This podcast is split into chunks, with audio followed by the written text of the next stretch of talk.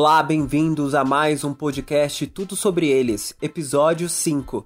Eu sou Adriano Sode, jornalista, e este é o podcast que fala sobre comportamento gay masculino e memória LGBT, mas que não deixa de tocar em questões humanas que afetam a todos. E neste episódio você acompanha a minha segunda entrevista com James Green, realizada em 2018 quando o historiador veio ao Brasil divulgar seu mais recente livro, a biografia de Herbert Daniel, intitulada de Revolucionário e Gay: A Extraordinária Vida de Herbert Daniel, pioneiro na luta pela democracia, diversidade e inclusão. Para quem ainda não conhece James Green, mas se interessa pela memória LGBT do Brasil, então por favor, ouça esse podcast e conheça um dos personagens pioneiros na organização do movimento LGBT no Brasil.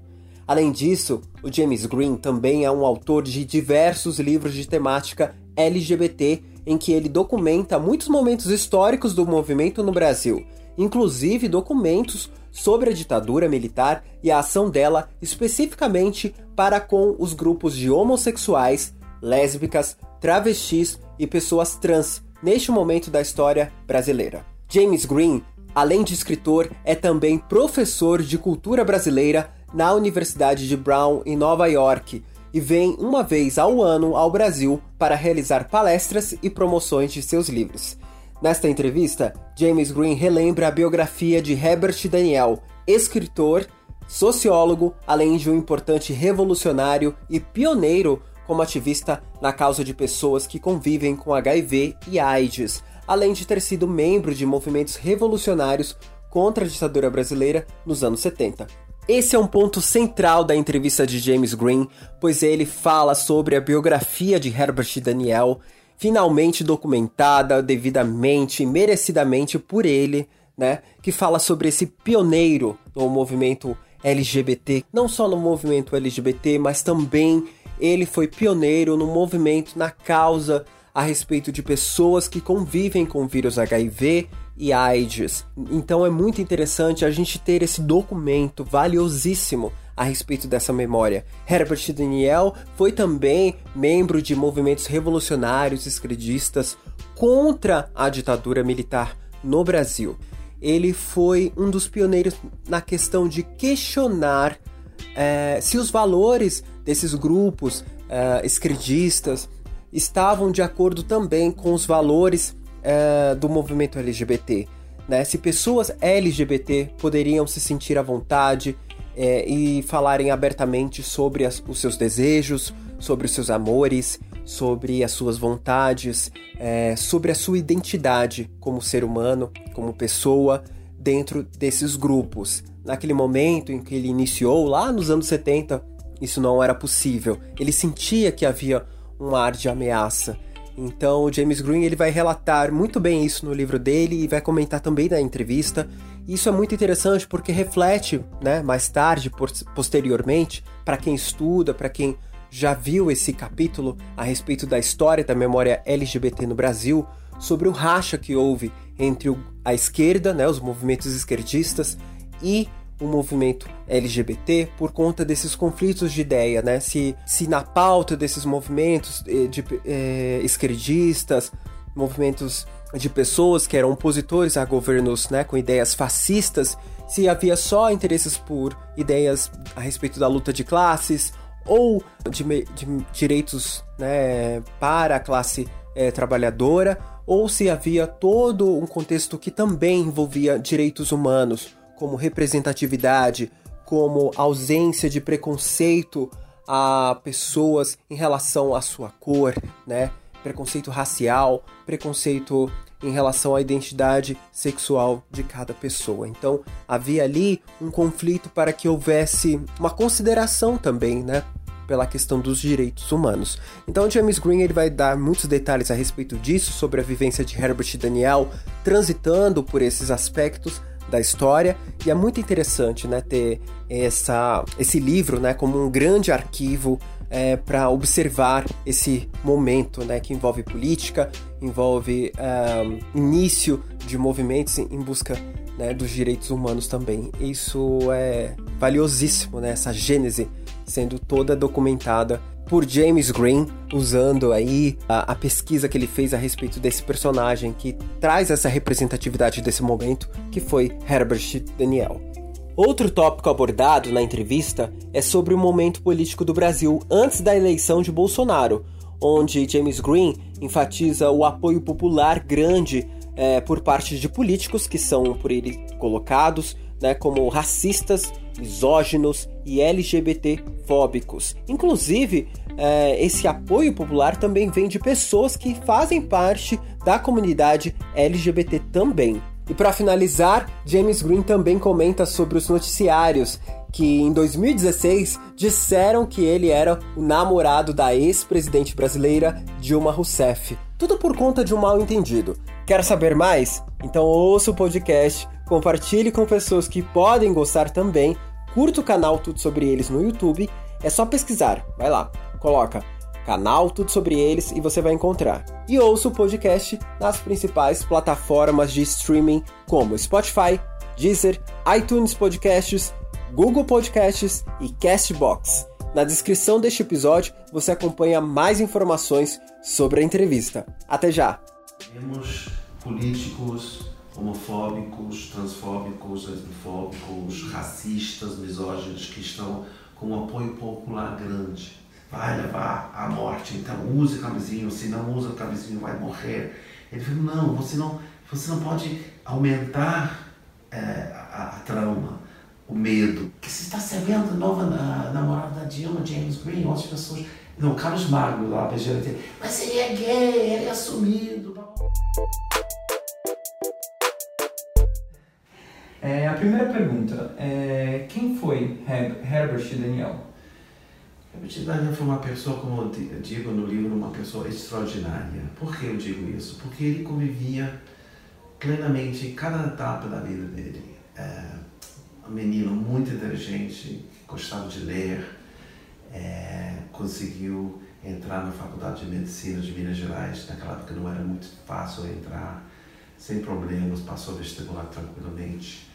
É, dentro da universidade ele ficou fascinado com o movimento estudantil no período logo depois do golpe de 64. Ele entra numa organização revolucionária junto com pessoas como Dilma Rousseff, que também participava desse grupo em Belo Horizonte. E ao mesmo tempo ele descobre que ele é homossexual. Ele, ele começa a perceber que tinha uma onda nas ruas de Belo Horizonte, andando, ele é um paqueiro, vai para casa de uma pessoa, transa com essa pessoa, fica completamente com vergonha depois, reprimindo sua homossexualidade. E então ele, ele começa a viver uma vida dupla. Uma vida de homossexual, clandestino, na cidade de, Belo Horizonte, e uma pessoa que entra numa organização que, pela situação da ditadura militar, é clandestina. Só que ele percebe que o espaço dele dentro dessa organização não permite a homossexualidade dele. Ele tem que reprimir a homossexualidade dele, ele acha, ele sente, para poder ficar nessa organização. E ele está tão empolgado com a ideia de transformações sociais, culturais, políticas no Brasil, oposição à ditadura, que ele opta para fazer uma revolução em vez de é, valorizar a sexualidade dele. Então ele passa por um primeiro exílio, um exílio é, interno, onde ele esconde a sua homossexualidade, enquanto ele milita no movimento revolucionário contra a ditadura militar. Essa é a primeira fase dele. Outra fase dele é quando a sua organização é, enfrenta problemas com a repressão, ele tem que fugir de Belo Horizonte para Rio de Janeiro, onde ele se esconde no Rio de Janeiro, em vários lugares. É, junto com Dilma Rousseff e mais ou menos 30 outras pessoas de Belo Horizonte que têm que fugir da cidade porque estão sendo perseguidos. Entre eles, o governador atual de Belo Horizonte, de Minas Gerais, o uh, Pimentel, que também era parte desse grupo. E no Rio, é, ele e outras pessoas preparam a ideia de fazer treinamento de guerrilheiro para poder preparar um, um exército de revolucionários para derrubar a ditadura. Ele, ele é convidado para fazer treinamento na Vale do Ribeira, onde ele vai aprender a ser guerrilheiro, andando, fazendo treinamento de armas e tudo isso. Ah, todo o tempo sentindo tesão, se apaixonado por outros companheiros sem fazer nada, porque Ele realmente não sentia o clima. E é, o governo vai descobrir essa área de treinamento. O segundo exército de São Paulo vai cercar o, o, essa área. Ele vai conseguir fugir, sair e volta para Rio de Janeiro, onde ele organiza com mais duas organizações revolucionárias o sequestro de um, alemão, de um embaixador alemão para pedir a libertação de 40 presos políticos que tinham sido presos, torturados e condenados. E eles conseguem fazer isso, libertam essas 40 pessoas que vão para é, Algéria, entre eles Fernando Caveira, famoso ator político, é, e depois é, ele e outras pessoas sequestram o embaixador suíço é, para também libertação de presos, é, 70 presos que vão para o Chile. Já ele está é, selecionado pela sua parte da Direção Nacional, Comando Nacional, da sua organização que é chamada Vanguarda Popular Revolucionária. E depois do sequestro do, do suíço, a organização é, se destrutura, cai em pedaços, as pessoas são presos, ele fica todo mês isolado. Então, uma simpatizante da, da luta armada vai escondê-lo em, em Niterói e ele fica dentro de um apartamento fechado durante quatro meses, não pode nem falar, não pode usar o banheiro durante o dia, porque os vizinhos pensam que não tem ninguém nesse apartamento. E de vez em quando essa pessoa passa para dar comida para ele. Depois de uns quatro meses, essa pessoa é, vai a, a apresentar duas, um casal, um jovem casal, recém-casado, para cuidar dele, enquanto essa pessoa vai para Chile para conseguir recursos para ajudar Daniel e ele encontra o Cláudio Mesquita. Um jovem casado, bissexual, no sentido que tinha, teve, teve uma relação sexual antes de casar com a, sua segunda mulher. Eles começam uma amizade de que três anos depois vai virar um, uma parceria, um casal, vira um casal, ficam 20 anos juntos com o casal. Eventualmente ele tem que fugir do país, ele vai para a Europa, na Europa ele fica pensando muito, escrevendo muito, lendo muito sobre como transformar a sociedade e ele chega à conclusão, primeiro, que tem que assumir plenamente sua homossexualidade, segundo, que a esquerda tem que repensar tudo e tem que valorizar não somente a luta de classe, mas também a luta dos setores oprimidos, discriminados, mulheres, os negros, as mulheres, ele tem que levantar outras pautas. E ele vai trazer essas pautas para o Brasil quando ele volta em, em, em 81 é, e ele vai se engajar na campanha eleitoral do PT em 82, apoiando o candidato, depois ele vai ser candidato para deputado estadual no Rio. E ele é, não é eleito, mas ele faz uma campanha muito original. A primeira campanha séria LGBT que tem um certo impacto no Rio de Janeiro. Não é eleito, mas ele vai levantando uma série de questões que até então não foram levantadas pelos políticos e depois, em, em 89, ele descobre que é soro positivo é, e ele imediatamente enfrenta essa questão e, e desenvolve um novo discurso sobre, sobre a AIDS, como devemos trabalhar com a AIDS, enfrentar a doença e valorizar as pessoas com HIV AIDS.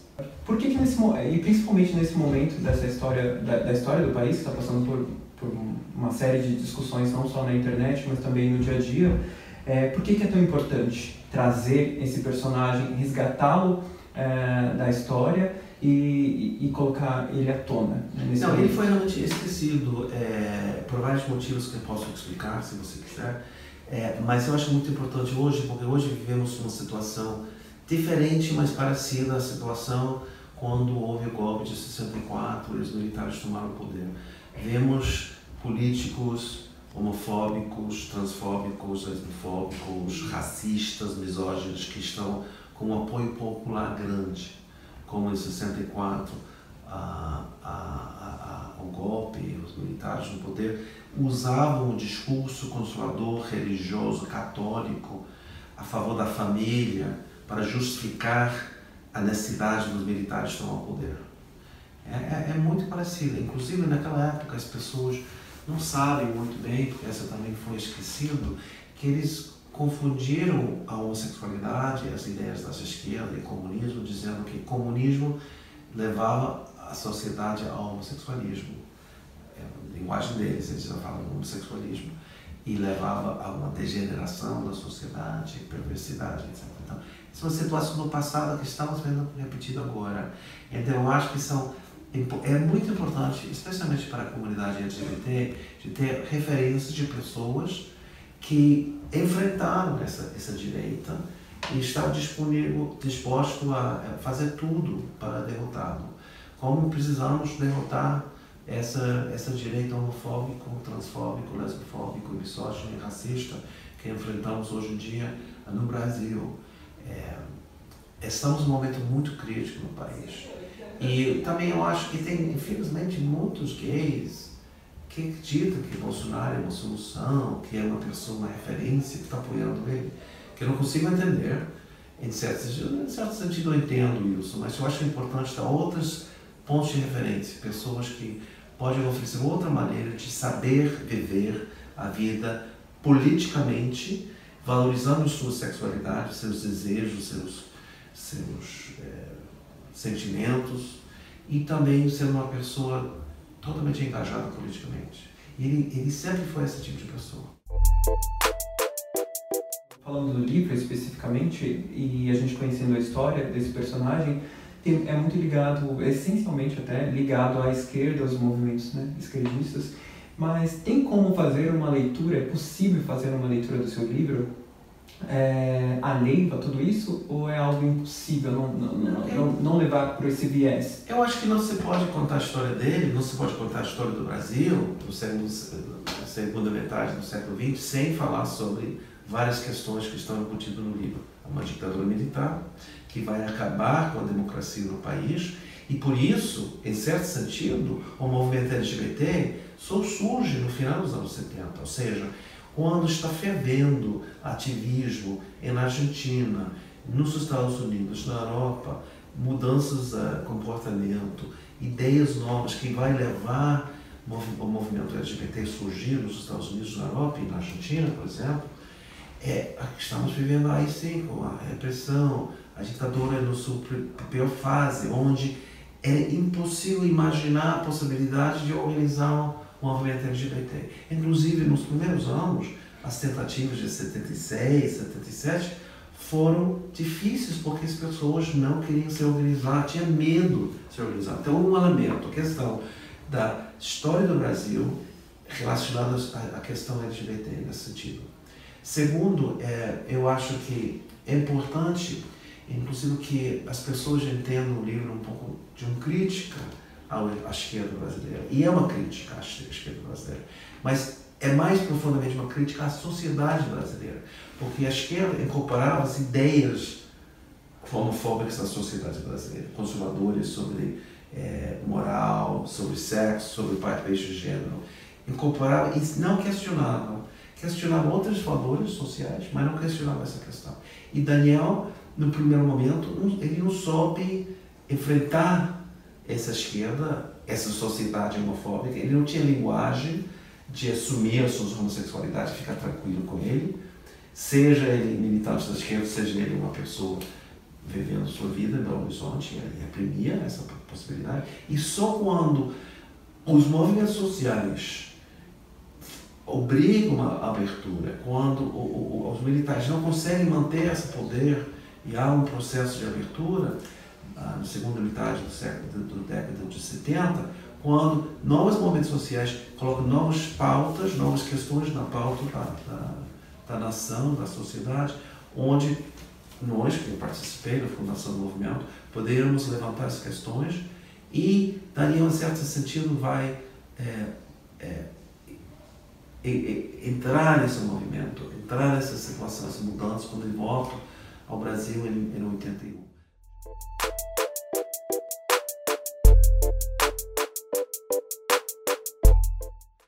Então, rapidamente ele percebe que ele tem que tornar essa situação em outra resistência política. Então, ele vai fundar Pela Vida, que é a primeira organização de pessoas soropositivas, pessoas vivendo com AIDS e aliados, que vão juntar para falar sobre a doença, como enfrentar a doença.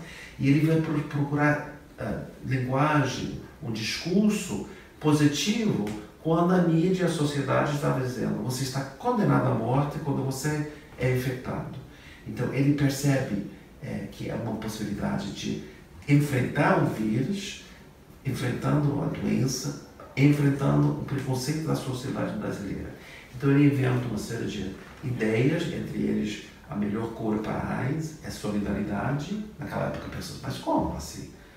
A cura de AIDS é uma questão médica, científica, não é uma questão de relações humanas, de abraços, de apoio e tal. Ele falou: não, a pessoa não vai poder resistir o vírus se está sentindo isolado, afastado, é, deprimido. Então precisa esse abraço, essa solidariedade dos outros para enfrentar a doença. E é, ele tinha toda a razão. Ele tinha toda a razão. Tinha outras pessoas que queriam assustar os, as pessoas que podiam ser infectadas, dizendo que AIDS vai levar à morte, então use camisinho, se não usa camisinho vai morrer. Ele falou, não, você não, você não pode aumentar é, a, a trauma, o medo. Você tem que fazer maneiras de informar as pessoas, é, apoiar as pessoas, as pessoas com uh, o vírus, as pessoas que podem ser infectadas e ter outra maneira de, de, de, enfrentar. Isso é revolucionário, essa ideia. É uma coisa que vai transformando a noção de saúde pública no Brasil. É, escrevi o um livro basicamente para oferecer para o mundo informação sobre essa pessoa, com quem eu tinha muito carinho. Eu não conhecia ele, eu sabia que ele existia, eu imaginei em 81, antes de sair do país, que podia visitá-lo, porque ele chegou no Brasil em outubro de 81, eu saí do Brasil em dezembro de 81, então houve um, um momento de dois meses onde ele estava no Rio, estava em São Paulo. Acabei não conhecendo ele. Quando eu voltei para o Brasil depois de 12 anos de, de ausência para fazer meu doutorado, a pesquisa para meu doutorado, já tinha falecido, então não conheci.